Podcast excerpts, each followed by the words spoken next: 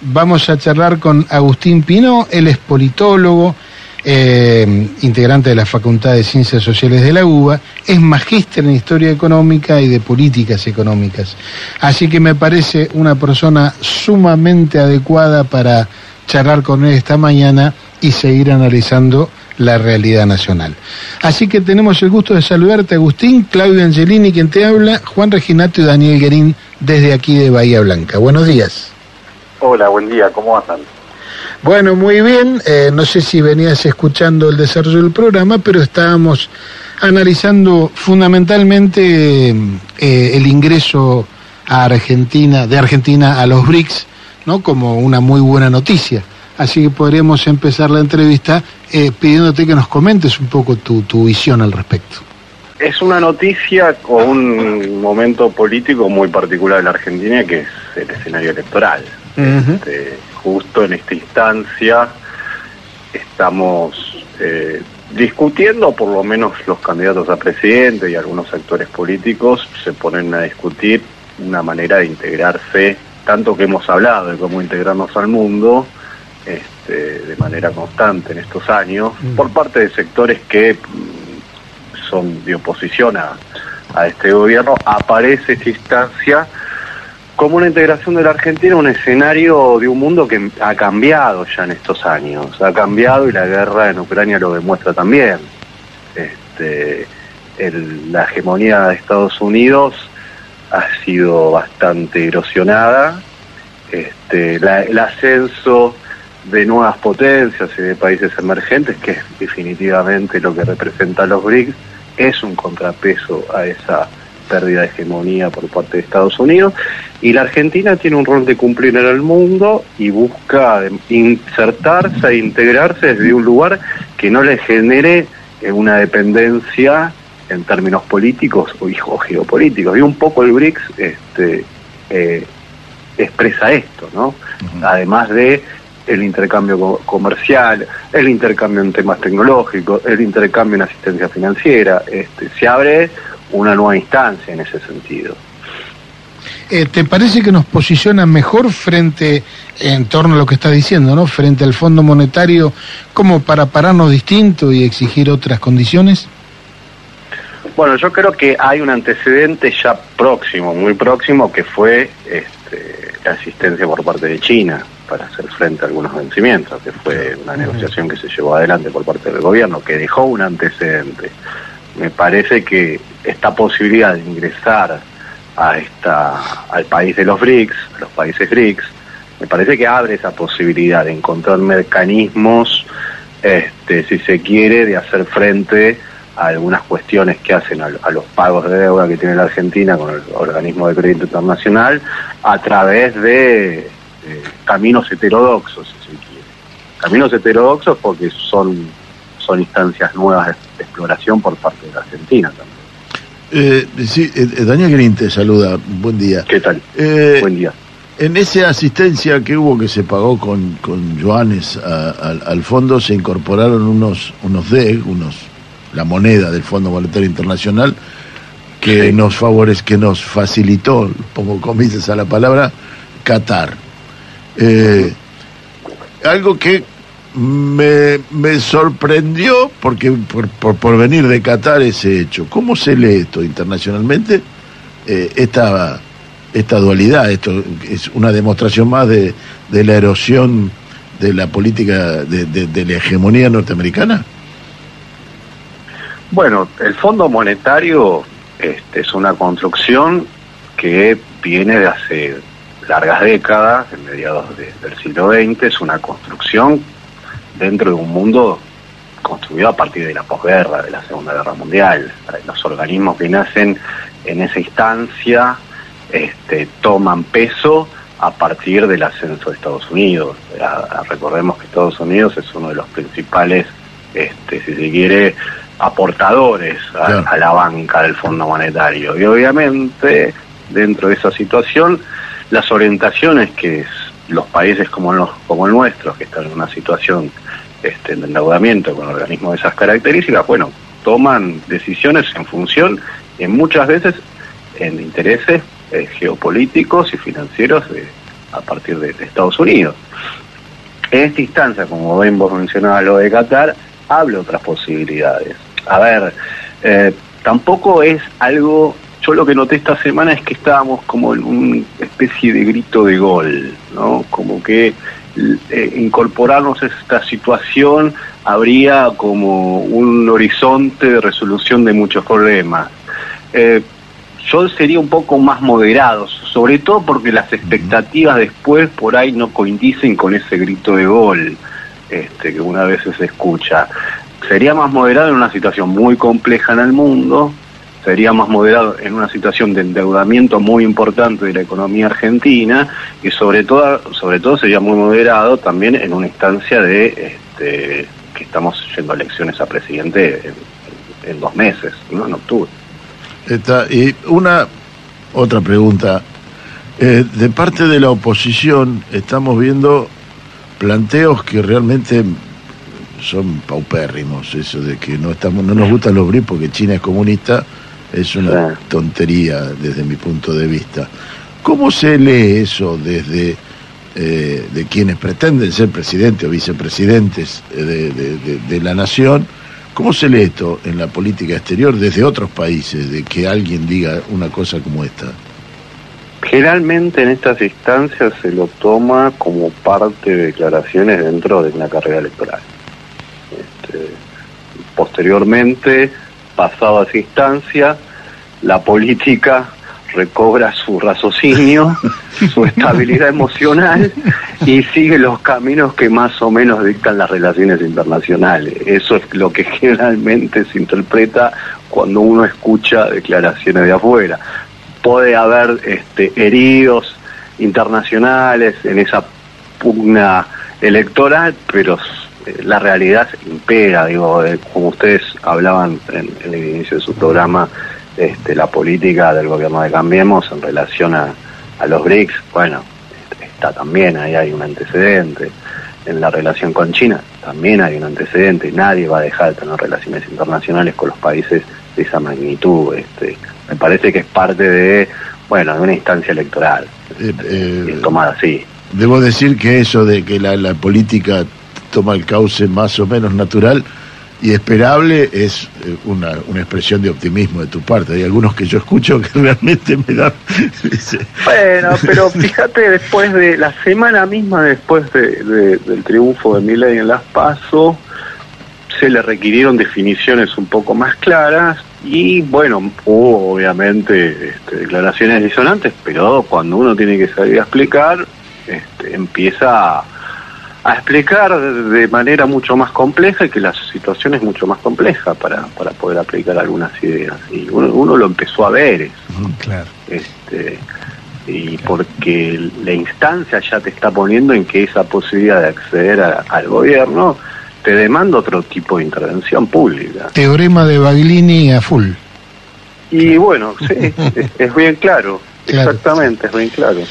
Agustín, eh, Juan Resinato te saluda. ¿Qué tal, Juan?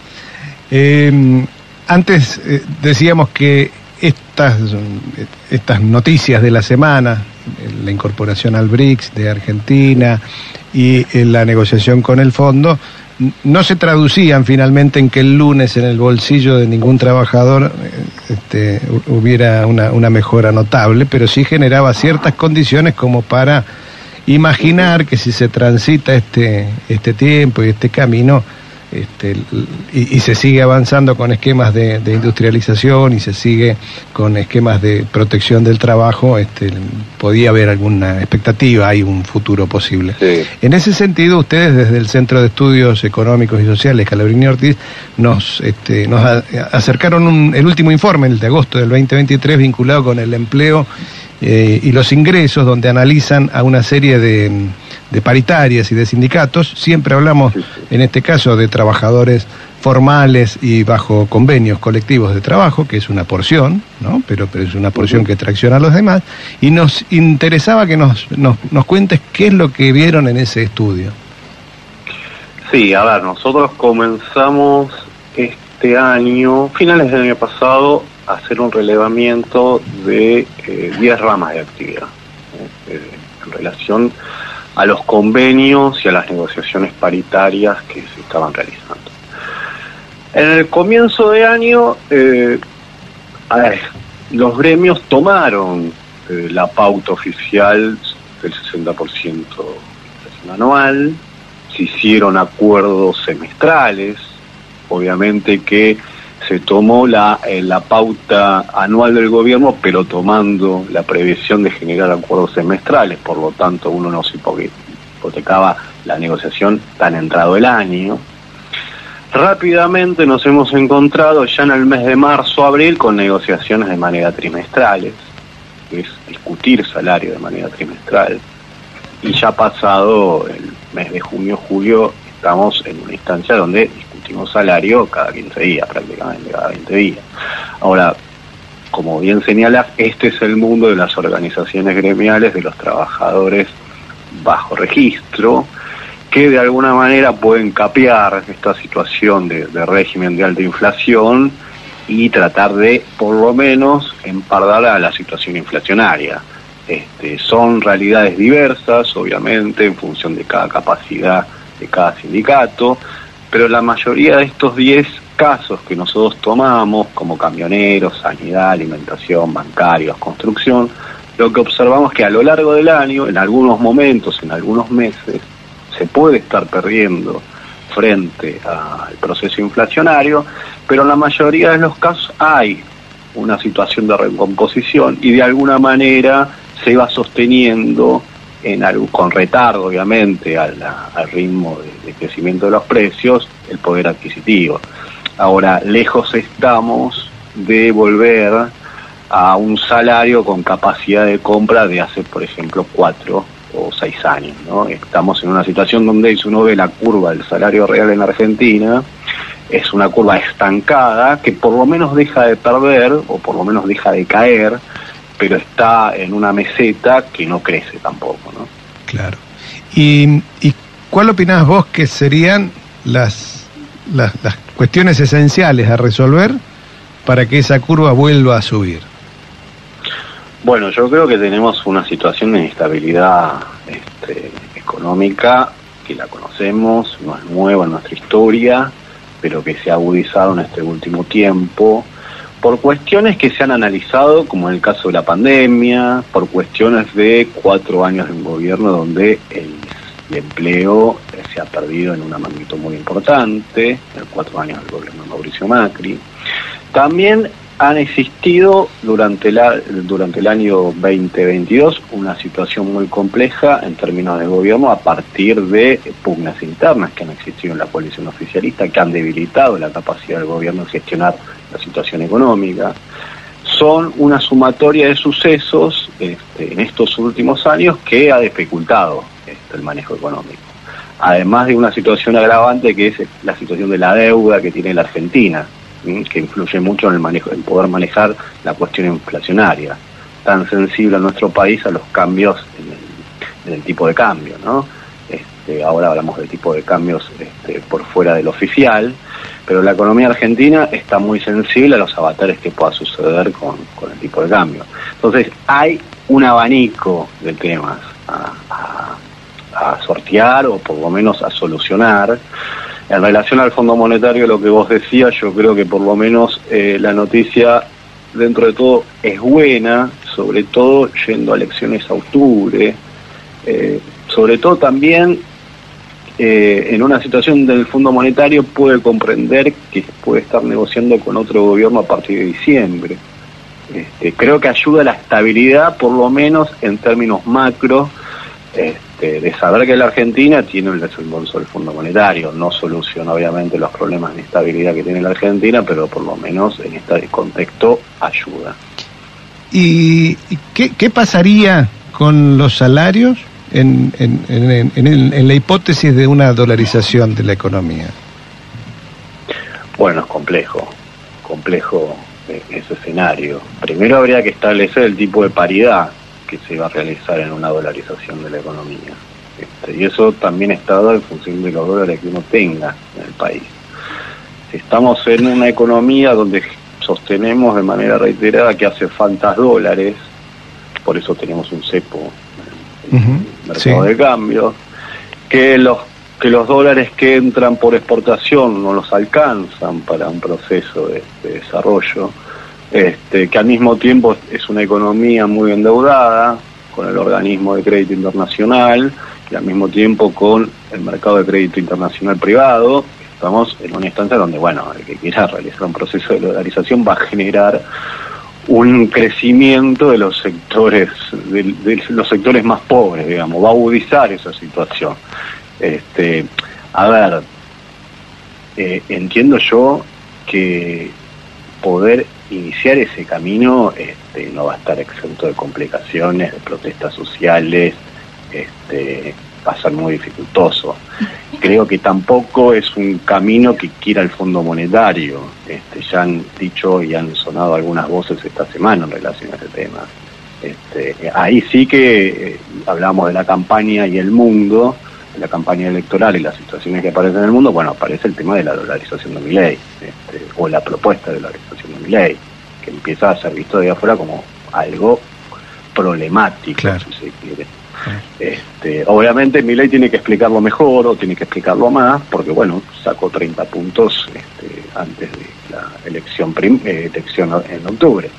Bueno, veremos cómo, cómo sucede esa situación, pero bueno, eh, yo creo que, por un lado, hipoteca la capacidad del manejo soberano de la economía, obviamente, no tener moneda. Igualmente, ¿qué contestarían los votantes de mi ley? Bueno, pero la economía ya está dolarizada. Este, blanquemos la situación, es el argumento del votante de mi ley. Bueno, más que blanquear la situación, el otro diría, bueno, no, contrarrestemos esa situación, este, tratemos de recuperar nuestra moneda.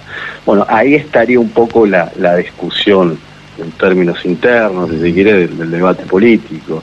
Pero sí, en términos de ingresos, sí, no, se pulverizarían nuestros ingresos, obviamente. Este, en una economía que no tiene capacidad de endeudación, que los, que los ingresos en términos de comercio son menores, este, no, sería una, situación muy compleja. Claro. ¿Y, y, cuál sería el, el, el esquema de estabilización para estas condiciones que tenemos más más favorable a los trabajadores. Porque digo, la, inestabilidad se, se, paga también este, en el día a día, se paga en la incertidumbre, se paga... Digo, em, eh, es deseable la, estabilidad. este, ahora, ¿cuáles serían aquellos pasos y, qué consecuencias tendrían en cada una? ¿no? Mira, el primero lo que tenés como objetivo es la necesidad de bajar los niveles de inflación que tenés. Nosotros hacemos un relevamiento de discusiones salariales de los gremios. Obviamente hacemos un relevamiento en lo que se va pautando mes a mes en términos porcentuales. Esos porcentuales van creciendo a medida que pasa el año porque crece la inflación. Ahora esta carrera entre precios y salarios, donde los salarios bien corren de atrás, este, no es lo mejor, digamos. Nosotros estamos informando una situación de una inflación desbocada de una inflación desbocada y de salarios que intentan correr atrás de la inflación. Bueno, esa dinámica no es buena. La dinámica, uno puede decir, bueno, hay, hay negociación colectiva en la Argentina, se recompone salario, por lo menos de los actores bajo convenio registrados, de los trabajadores bajo convenio, pero es un tipo de dinámica que no es virtuosa en términos económicos. Este, no tener estabilidad en cuanto al monto salarial, en cuanto a los precios. Es difícil planear una economía en esa coyuntura, es una economía muy volátil. Por supuesto. Este, entonces la estabilidad, en primer lugar, tiene que estar dada en, el término inflacionario, cómo generar un proceso de declinación de la tasa de inflación. Y eso va a llevar tiempo, y lo sabemos, este, y lo sabemos porque tiene, tiene un condimento interno, propiamente de nuestra economía, de los actores de nuestra economía. Hay inflación cambiaria por escasez de dólares, hay inflación por inercia inflacionaria, por expectativa, hay inflación oligopólica también, por posición dominante. Entonces, una situación igualmente que alivia a la Argentina es rediscutir su situación con, con la deuda, este, con el Fondo Monetario Internacional en primer lugar, hay que ver cómo se sigue avanzando en el pago de los acreedores privados. pero hoy lo que nos tapa, los que nos frena, mejor dicho, un, sendero de crecimiento, la capacidad de este, tener un manejo eh, con cierta estabilidad de nuestra, nuestra economía es el endeudamiento que tenemos este, y las políticas que nos requieren para pagar ese endeudamiento. Me parece que está planteado una necesidad de discutir los términos del acuerdo con el Fondo Internacional, con el Fondo Monetario Internacional. Eh, vuelvo de alguna manera a los BRICS, eh, la presión cambiaria y la escasez de dólares como elemento, uno, uno de los motores de la inflación galopante que estamos sufriendo. Eh, el no comercializar en dólares o de, reservar dólares exclusivamente para liquidar deuda y manejarnos con nuevas monedas como el yuan o el real o lo que fuera, eh, pues, imagino que quita presión sobre eso. ¿Mi imaginación está eh, muy afibrada o es realmente posible? No, bueno, también tiene que empezar a ser aceptado como moneda de intercambio internacional otro tipo de monedas que está empezando a, ser así. No, no, el dólar ha retrocedido bastante en estos últimos años. Este, ha retrocedido en con el comercio internacional. Y obviamente plantear intercambios dentro del grupo BRICS a partir de monedas alternativas alivia la demanda de uso de los dólares que tiene la Argentina. Eso es, es generaría un alivio. Ahora, no resolvería la situación de fondo que es el endeudamiento que tiene el país. Claro, claro. Este, por lo menos le quitaría presión. Claro, le podría quitar presión. El tema acá es, a ver, hay uno no quiere volver en situaciones que ya pasaron bastantes años, ¿no? Pero en el 2020 el camino a seguir eh, quizás eh, insistir un poco sobre la excepcionalidad del préstamo otorgado al, gobierno de Cambiemos, que fue un préstamo bastante este, con mucho volumen, ¿no? Este, un préstamo, eh, si se quiere, que no tenía antecedentes en la magnitud del dinero que se le estaba prestando a la Argentina, me parece que ahí habría que haber hecho un poco más de hincapié en esa situación. Nos agarró la pandemia en el medio, nos dificultó esa situación, obviamente, eso hay que decirlo, este, pero creo que estamos pagando un poco los platos este, rotos de, no haber encarado en sus inicios eh, el señalamiento de acá hubo un préstamo, un préstamo que rompió todo marco, este, rompió todo antecedente del Fondo Monetario Internacional y que hay una corresponsabilidad en la asignación de ese préstamo, ese crédito. ¿Eh? Porque estamos hablando de un volumen de dinero este, del endeudamiento de la Argentina que sobrepasa este, la historia del Fondo Monetario Internacional y la historia de la propia, de la propia Argentina. Claro que sí. Bueno, Agustín, eh, ya nos tenemos que ir a noticias, así que no tenemos más que despedirte, agradecerte enormemente este rato y convocarte para cualquier otro sábado de estos para seguir hablando de todo esto. Dale. Dale, dale. Muchas gracias por el llamado.